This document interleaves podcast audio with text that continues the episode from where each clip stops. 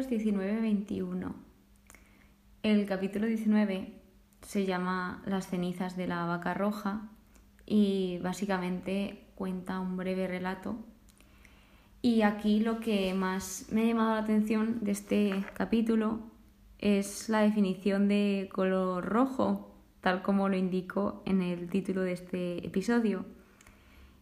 Y dice así, el color rojo evoca la sangre, principio de vida y protege contra la muerte.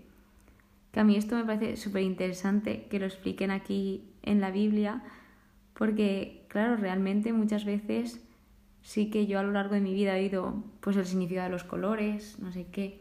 Nunca le he dado mucha importancia, pero no tenía ni idea de que aquí en la Biblia también se explicaba y que, por ejemplo, este color simboliza esto y me ha parecido súper bonito y precioso. También se habla del rito del agua lustra y luego habla de los casos de la impureza donde nos indica que tocar a un muerto, esto implica que quedes impuro durante siete días y la purificación se hace el tercer y el séptimo día. Por lo tanto, dice que si las aguas lustrales no corren sobre el individuo, la, impureza sigue sobre él. O sea, básicamente yo aquí me he apuntado lo que más destacaría o lo que más me quiero quedar, porque claro, los ritos sí que los veo bastante importantes, es algo que me está costando mucho de como de aprender y de diferenciar cuál es cuál, porque cada vez van añadiendo más ritos, cada rito tiene un significado, también depende del rito, se usan unos elementos u otros. Entonces yo eso, pues sí que es verdad que me gustaría tenerlo un poco más claro porque pues me apetece saberlo y pues que se quede ahí fijado y claro. Por lo tanto, lo último de que habla este capítulo es el del ritual de las aguas lustrales y pasamos a otra nueva etapa de números que se llama de Cades a Moab. Por lo tanto, el capítulo 20 se llama Las aguas de Meriba, que encontramos algo muy parecido en Éxodo 17. Y aquí están ahora mismo en Cades y muere María. Que María, si no os acordáis, es la hermana de Moisés y Aarón. Por lo tanto, aquí de nuevo el pueblo se vuelve a amotinar contra Moisés por el agua, pues porque se ve que necesitaban agua y no había, si no me equivoco, y aquí se vuelve a aparecer la gloria de Dios. Entonces, aquí hay otro apartado que se llama Castigo de Moisés y Aarón, y se ve que les castiga por no haber confiado en, él, en Dios, y no recordar su, no reconocer, perdón, su santidad, porque se ve que aquí dudan como del poder de Dios, aun habiéndoles él demostrado todo. Si veis, es que esto pasa una y otra vez, una y otra vez, y claro, pues obviamente la debilidad del ser humano, pues en algunas ocasiones les puede. Entonces, pues pasa esto. Luego también quieren ir hacia la tierra prometida por, por Edom y este hablan con su respectivo rey, el que lleva al mando la ciudad, pero no les permite el paso porque todos estos saben que pues básicamente lo que pasó en Egipto y todo eso, entonces pues como que no les apetece que pasen por ahí. Luego eh, se da la muerte de Aarón, a lo que Aarón no debe entrar en la tierra por el pecado que cometió anteriormente. De hecho, Dios lo dejó claro, que él no entraría a la tierra prometida.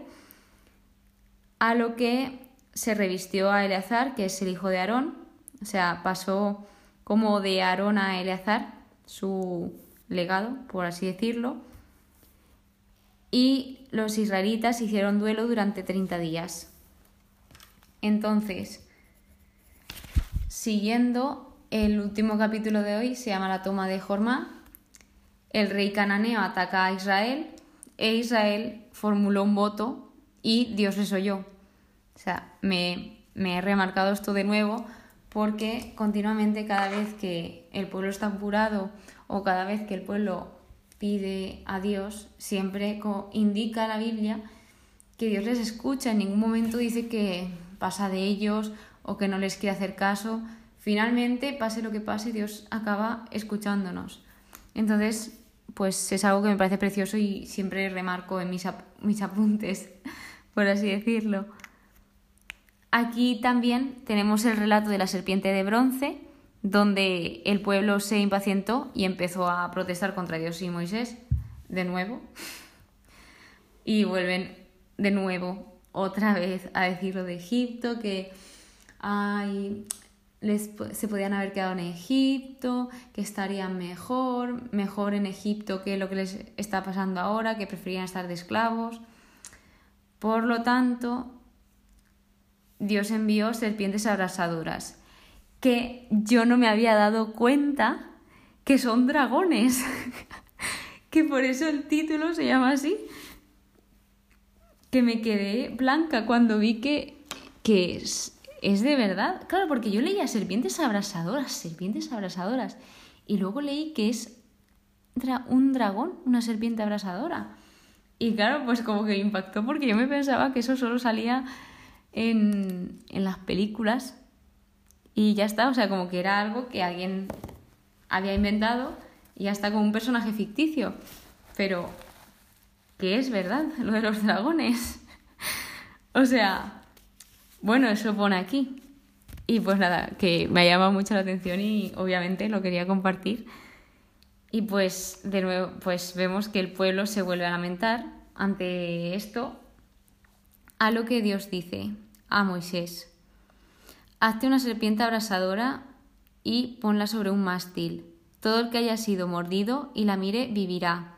Porque claro, eh, estas serpientes mordían a la gente y todo eso, entonces por eso dice esto.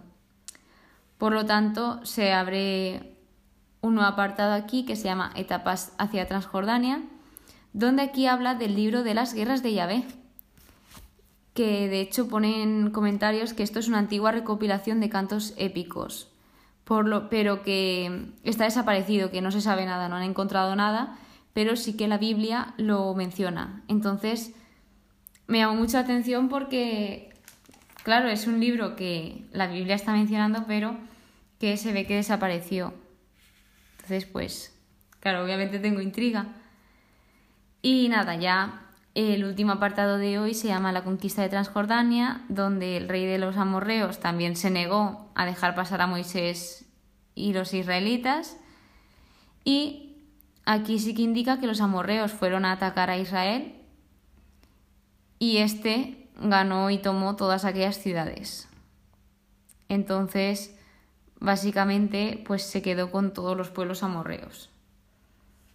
También habla de Og, el rey de, de Basón, y Dios, aquí tenemos una frase que dice Dios, porque claro, esto ahora se relaciona con los capítulos siguientes que empiezan en el siguiente podcast, porque como ya sabéis vamos de tres en tres o en algunas excepciones cuatro capítulos de la Biblia por episodio. Entonces aquí yo he destacado una frase que dice Dios hacia un fiel suyo, que dice, no le temas. Entonces, aquí de nuevo recuerdo la canción de, de Amén, que fue donde yo básicamente me quedé con ese mensaje de a que le temos y cuida de mí, que lo he dicho bastantes veces, pero es que es verdad, me ayuda muchísimo esa canción a pensar y tener presente de que no le debo temer a nada porque Dios está conmigo. Entonces, si yo tengo a Dios, ¿a qué, a qué, le, a qué le temo si Dios siempre está conmigo? Y nada, me parece preciosa esa frase cuando la dice Dios o cuando alguien que tiene fe dice realmente no le tengo miedo a nada porque Dios está conmigo, me parece una muestra de fe increíble y nada, eso ha sido todo por hoy. Espero que os haya gustado, que lo hayáis entendido. Muchísimas gracias por escucharme y espero que paséis un buen día. Nos vemos en el siguiente episodio. Adiós.